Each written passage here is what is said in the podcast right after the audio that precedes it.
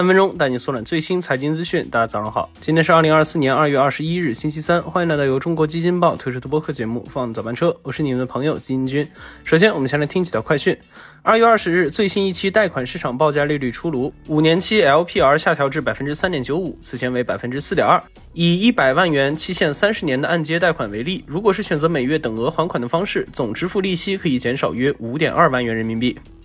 根据调查公司 Marklines 的数据，比亚迪2023年世界新车销量达到302万辆，首次跻身所有类型汽车销量的世界前十。在中国企业中，除了比亚迪，还有吉利、长安、奇瑞和上汽共五家企业进入销量榜前二十，而五家企业合计2023年全球销量同比增加百分之三十二，达到一千一百四十三万辆。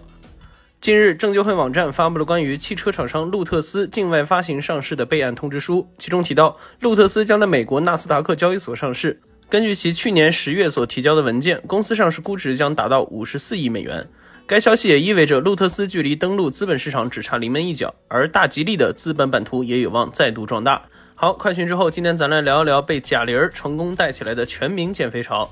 春节期间，贾玲凭借成功减重一百斤的电影《热辣滚烫》霸榜了热搜。截至昨日，据猫眼专业版数据，影片上映十天已经狂揽二十九亿票房。而与此同时，被这部电影带起来的全民减肥潮也一直在持续。在股市中，这波减肥浪潮体现的尤为明显。昨日 A 股减肥药指数高开高走，截至收盘上涨百分之五点四七，领涨 A 股，多只个股涨停。那此前被大家频频提到的减肥神药司美格鲁肽是丹麦制药巨头诺和诺德的明星产品，二零二三年一共取得了二百一十二点零一亿美元的销售额。而国内一众药企也纷纷开始研制 GLP-1 受体剂，那司美格鲁肽是其中的一种，并且在最近的几个月密集获批。还有六款减肥药物的进展较快，都已经处于最后的临床试验阶段，有望在近期获批上市。那尽管昨天不少公司纷纷表示自己并没有进行相关的药物研发，但也阻挡不了投资者们对于减肥药概念的看好，纷纷入场。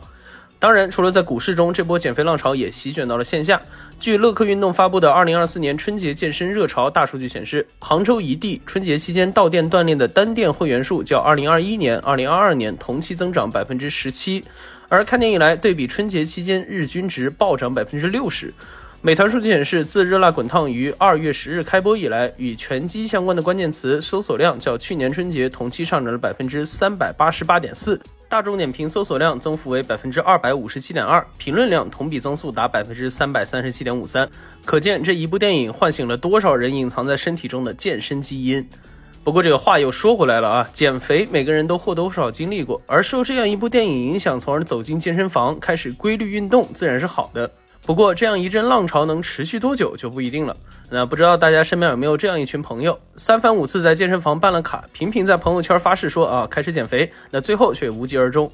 而且，对于今年春节以来的拳击热潮，有业内人士表示，包括拳击、武术在内的健身运动均有一定的专业门槛，同时也需要长期的投入。那大家还是不要盲目的选择昂贵的课程，而忽视了个人的实际需求。那当然，对于商家来说，也更应该借这个机会，根据不同的用户群体的需求，设置更为科学的课程和价格体系，这样才能真正的将短期的话题红利转化为长期的行业利益。